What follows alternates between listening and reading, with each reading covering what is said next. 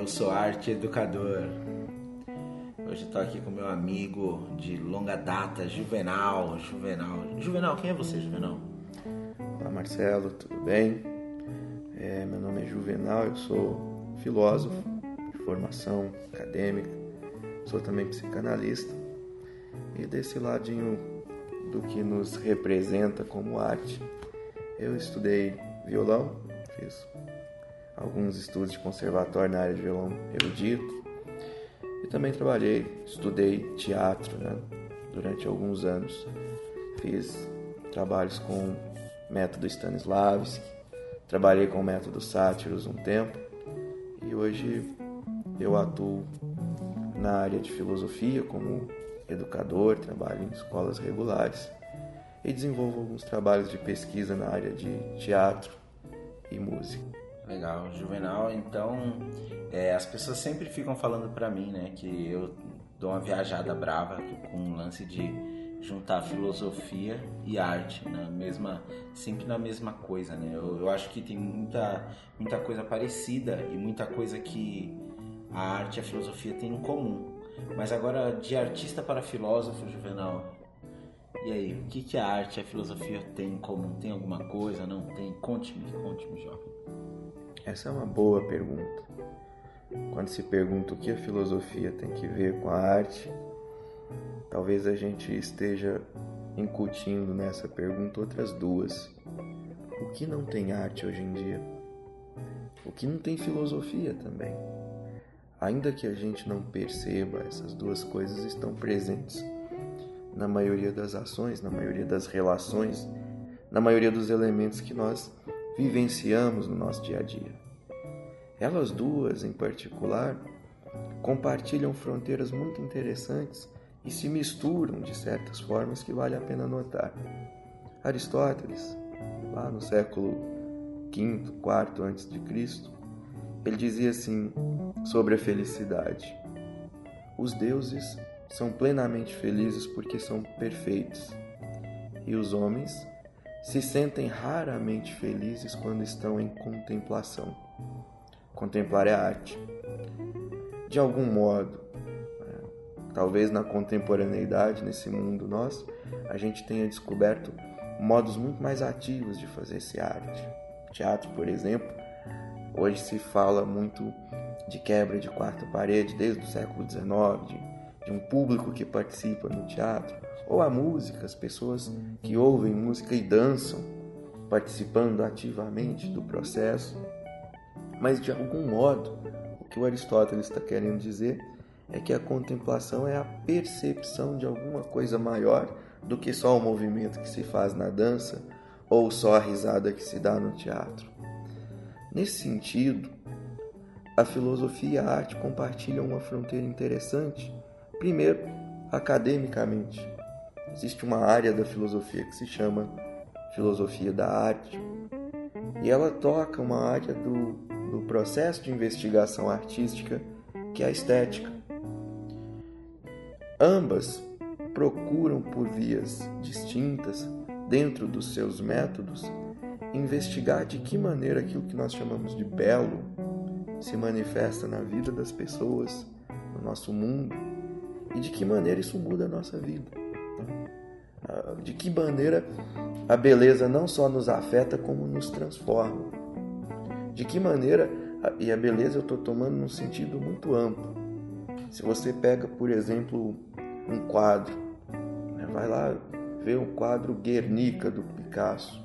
Ele é feio, deformado, cinza, mas ele te causa uma impressão de arrebatamento, de distanciamento do seu mundo, uma coisa tão forte que a gente vai chamar aquilo pelo nome técnico de fruição do belo. É a percepção de um sentimento que te tira do aqui e agora, do simples fato de ver aquilo e te joga num lugar de indefinível, de experiência que você sequer consegue nomear. Isso é belo. Isso é o que a gente está chamando tecnicamente bonito. Nesse sentido, a filosofia e a arte vasculham os recônditos da alma humana, do psiquismo humano, das relações humanas, para encontrar não só o sentido desse belo, mas o sentido da relação desse belo conosco. Mais do que isso, porque nós tendemos, nós nos direcionamos para esse belo desde o início dos tempos nossos como humanidade.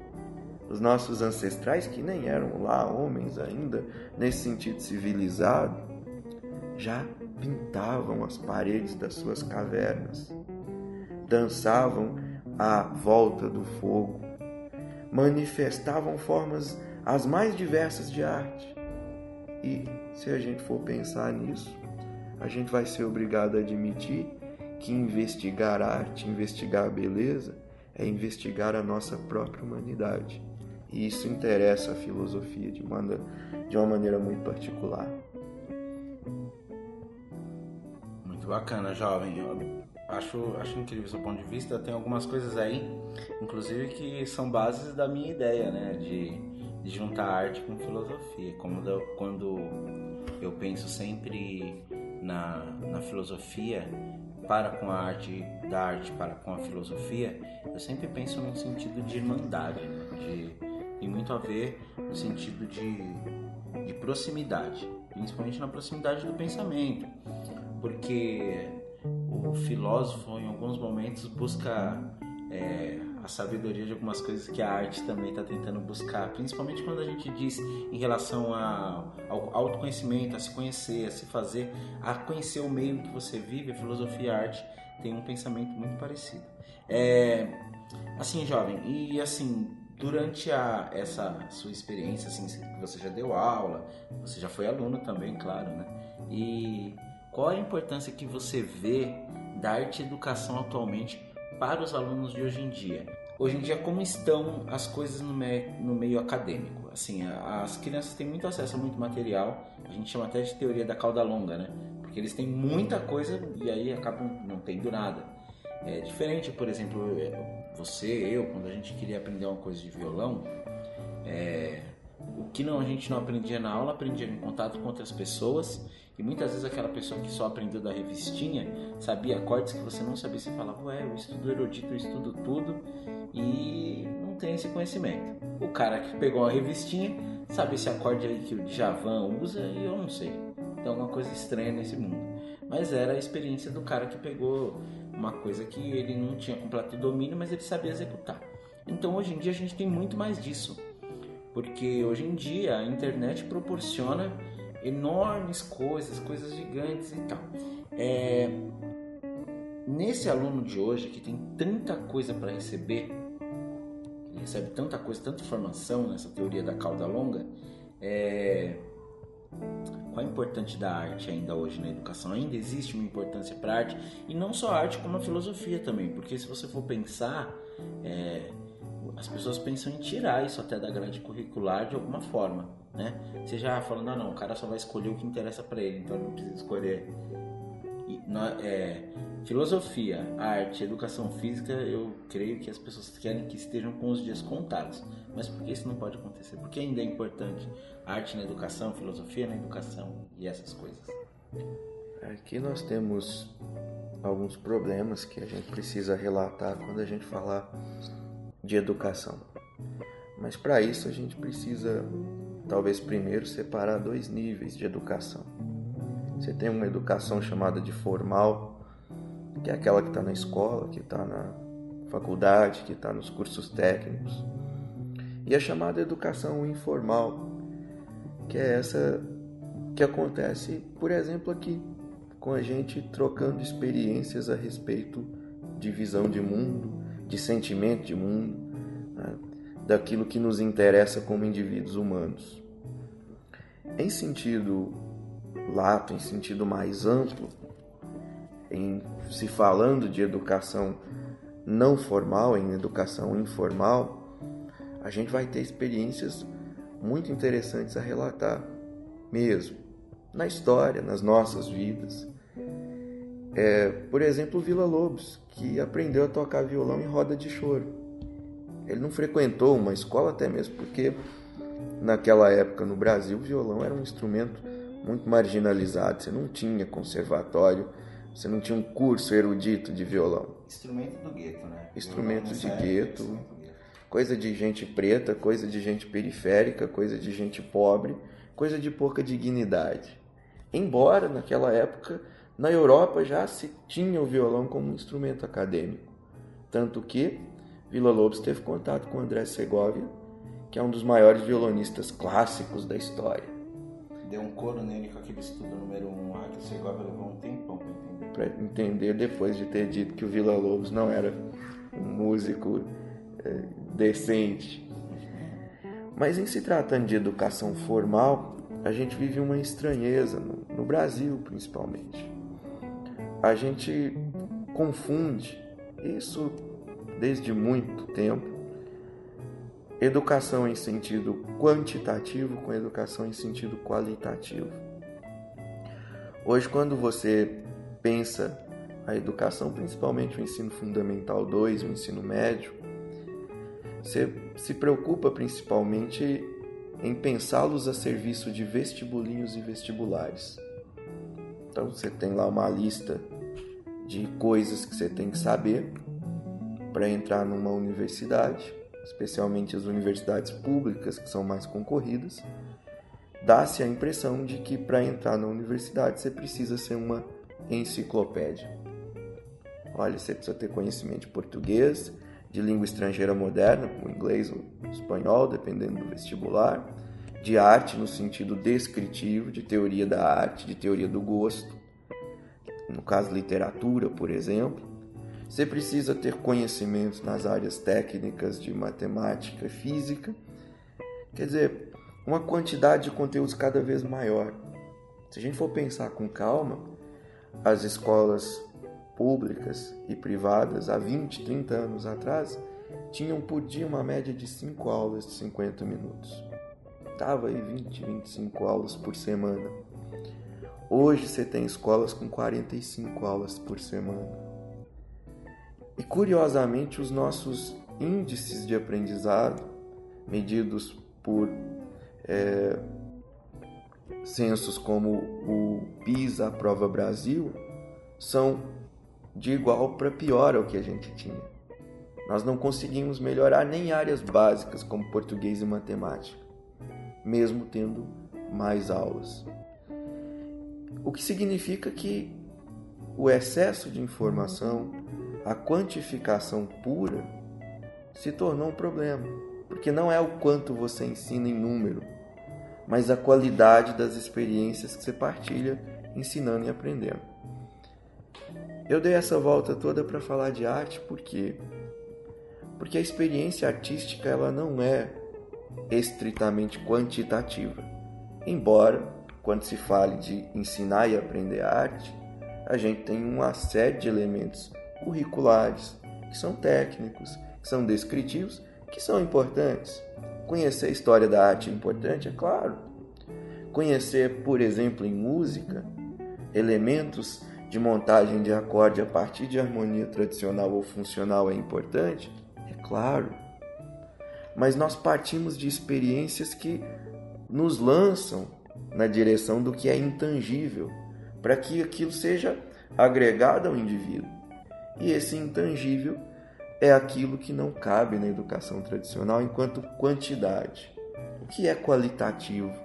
É aquilo que um aluno vai aprender, vai ter como insight por ele mesmo, que não vai vir como informação de fora, mas vai ser refletido e transformado em conhecimento dentro dele.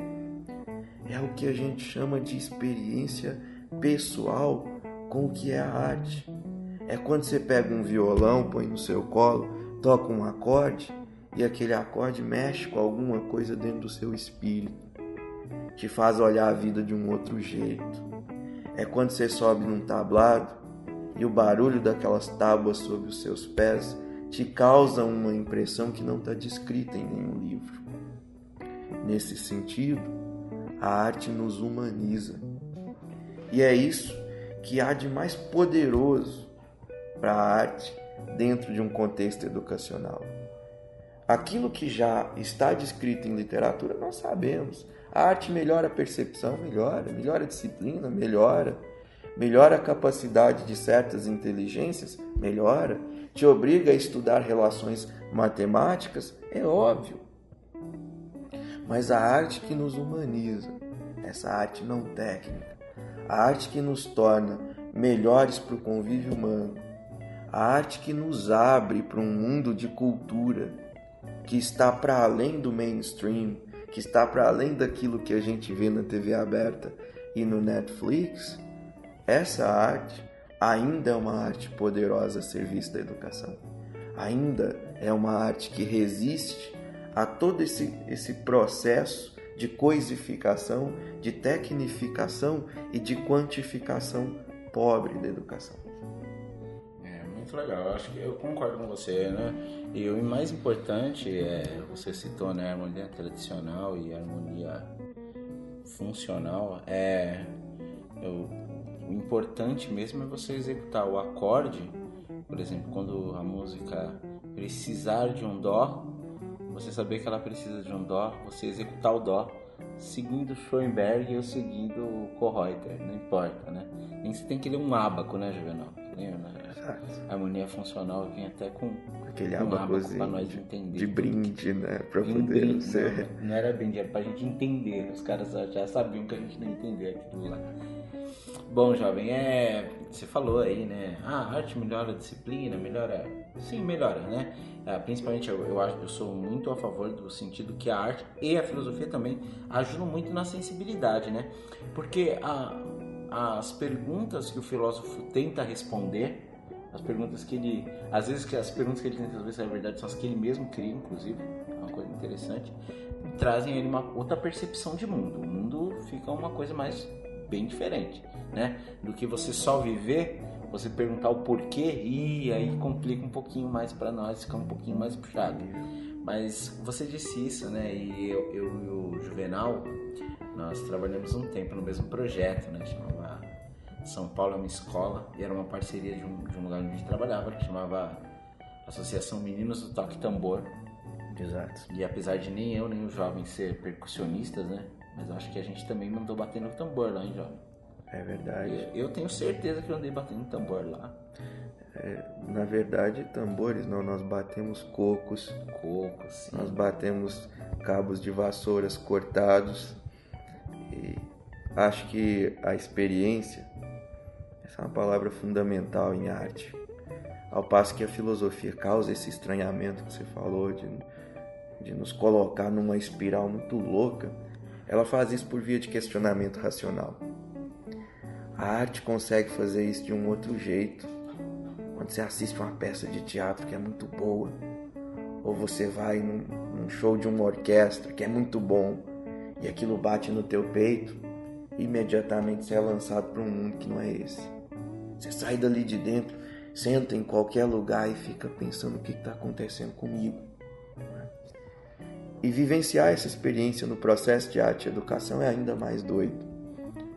Eu me lembro, falando de, de coco e de, de cabos de vassoura, eu me lembro dessa experiência que nós vivemos de pegar é, 60, 80, 100, 150 crianças de uma escola de periferia, sem recursos técnicos, sem tudo aquilo que está descrito nos livros de arte, e dividir com elas. Aí nós temos que marcar uma diferença entre o que é dar uma aula e dar uma oficina.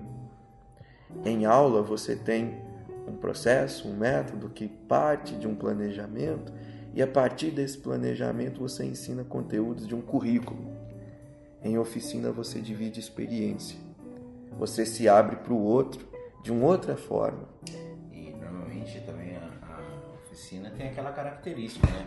De ser preparado para tudo culminar em uma apresentação de resultados. Né? A oficina precisa, no final da oficina, elementarmente as pessoas querem ver um resultado. Né? E aí, quando, quando o lance é preparar essa, essa amostragem do resultado. Né?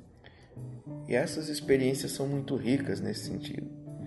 Você deve se lembrar nesse longínquo ano lá de 2007, quando nós pegamos essas crianças para serem nossos é, pupilos, oficineiros, a gente de repente lidando com toda a sorte de, de dificuldade, lidando com instrumentos improvisados, consegue ao final do processo permitir a elas e a nós experienciarmos a produção do som, do silêncio, da ritmação com os instrumentos do, do cotidiano.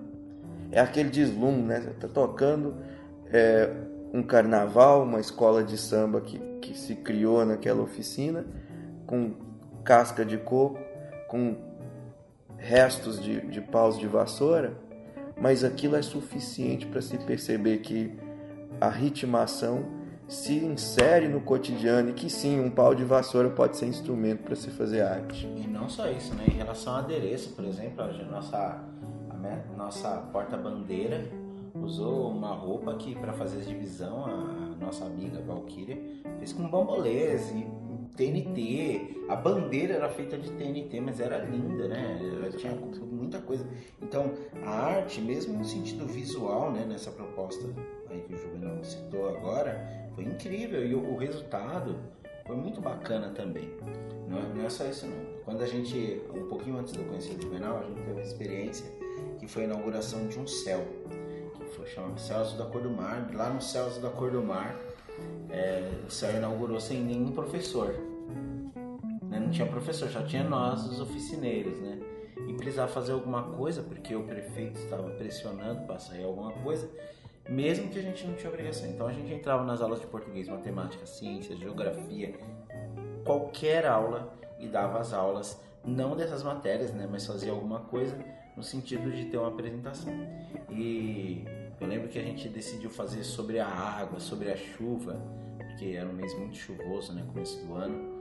E eu, a Martinha, a Rosiane, Jordan, Cléo e a Adriadne se revezamos lá e fizemos fizemos uma grande apresentação com usando coisas de Nóbrega e tal. Foi, foi, foi incrível. E, e, não foi só uma experiência, né? O Juvenal tá aqui, ele também teve uma experiências mais loucas ainda, né? De preparar a apresentação de um dia para o outro. Você sabe lá o que é preparar uma apresentação de um dia para o outro? É aquilo. Aquilo só pode ser chamado de surreal se preparar um, uma apresentação de duas horas para 500 pessoas com um tempo de 24 horas. E com muitas crianças, só deixando bem claro que não era assim, ah, vamos organizar 10 crianças para fazer um coral e cantar uma música. Não, não era isso. Eram 10, 15 apresentações com 20 crianças, com 30 crianças, com toda sorte de problema, com toda sorte de dificuldade. Aliás, isso nos leva a falar de uma palavra que é mágica em arte, criatividade, inventividade, a capacidade de improvisar. Né? Improvisar não é só você pegar um standard de jazz, fazer aquela base e alguém solar. Improvisar é a capacidade de você ter 24 horas para preparar apresentações, porque o poder público pressiona, porque o secretário de educação está lá, e fazer aquilo sair. Usar, lançar a mão de métodos que não estão escritos. Né? Lançar a mão de, de, de elementos que estão à sua volta e que você nem sabia que existia.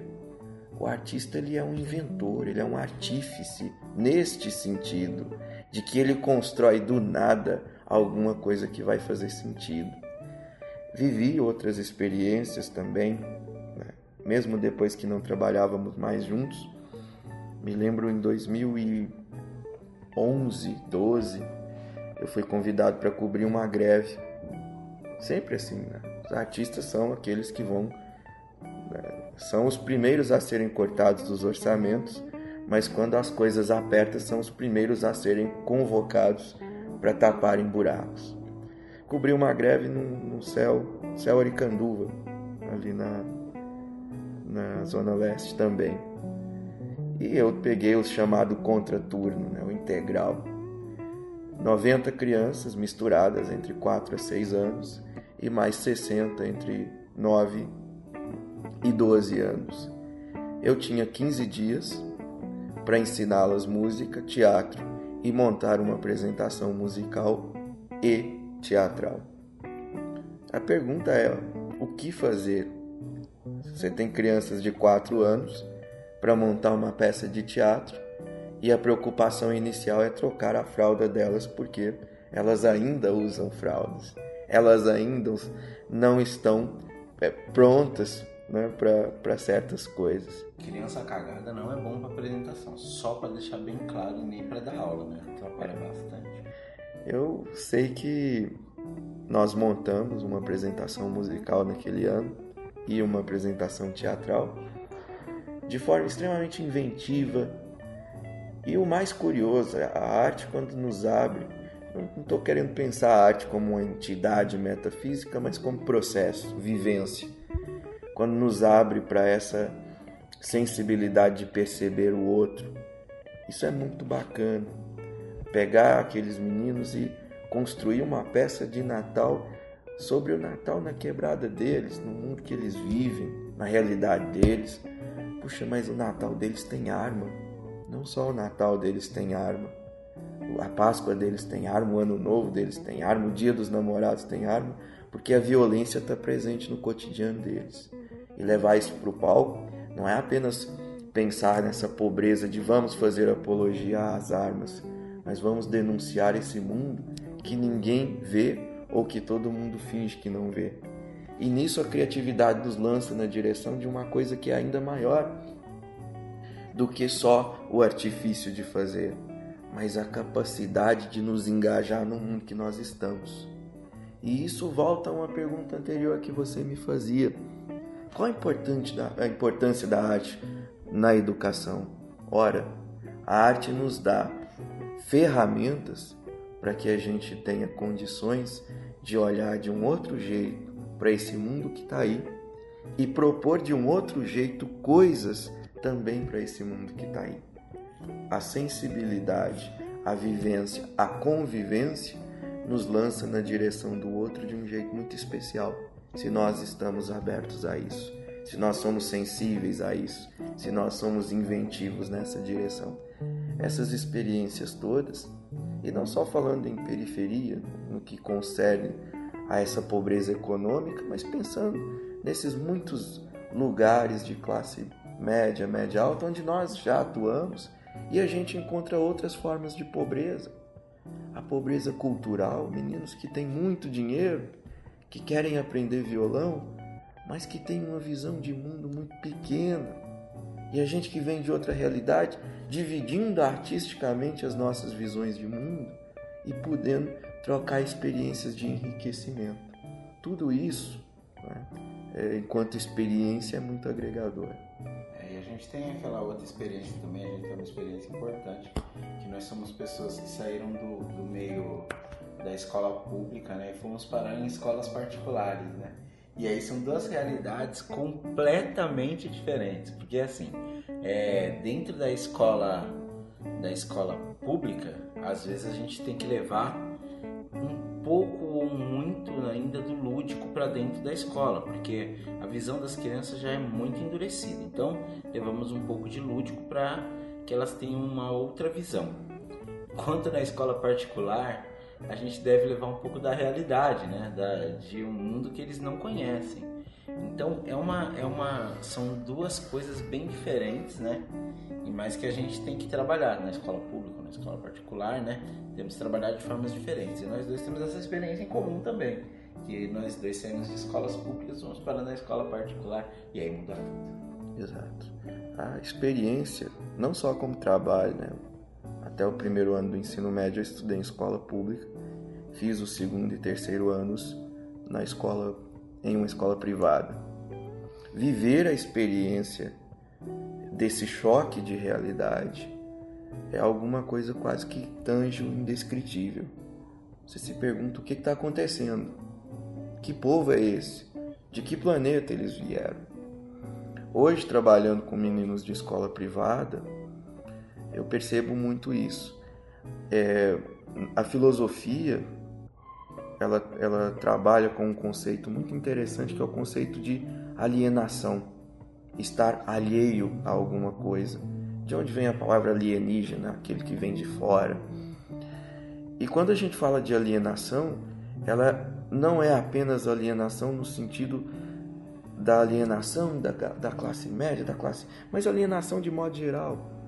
o menino que está ali, a menina que está ali numa escola de gueto, de periferia, ele é alheio a certas coisas, ao passo que o menino que está aqui numa escola de classe média é alheio a outras coisas.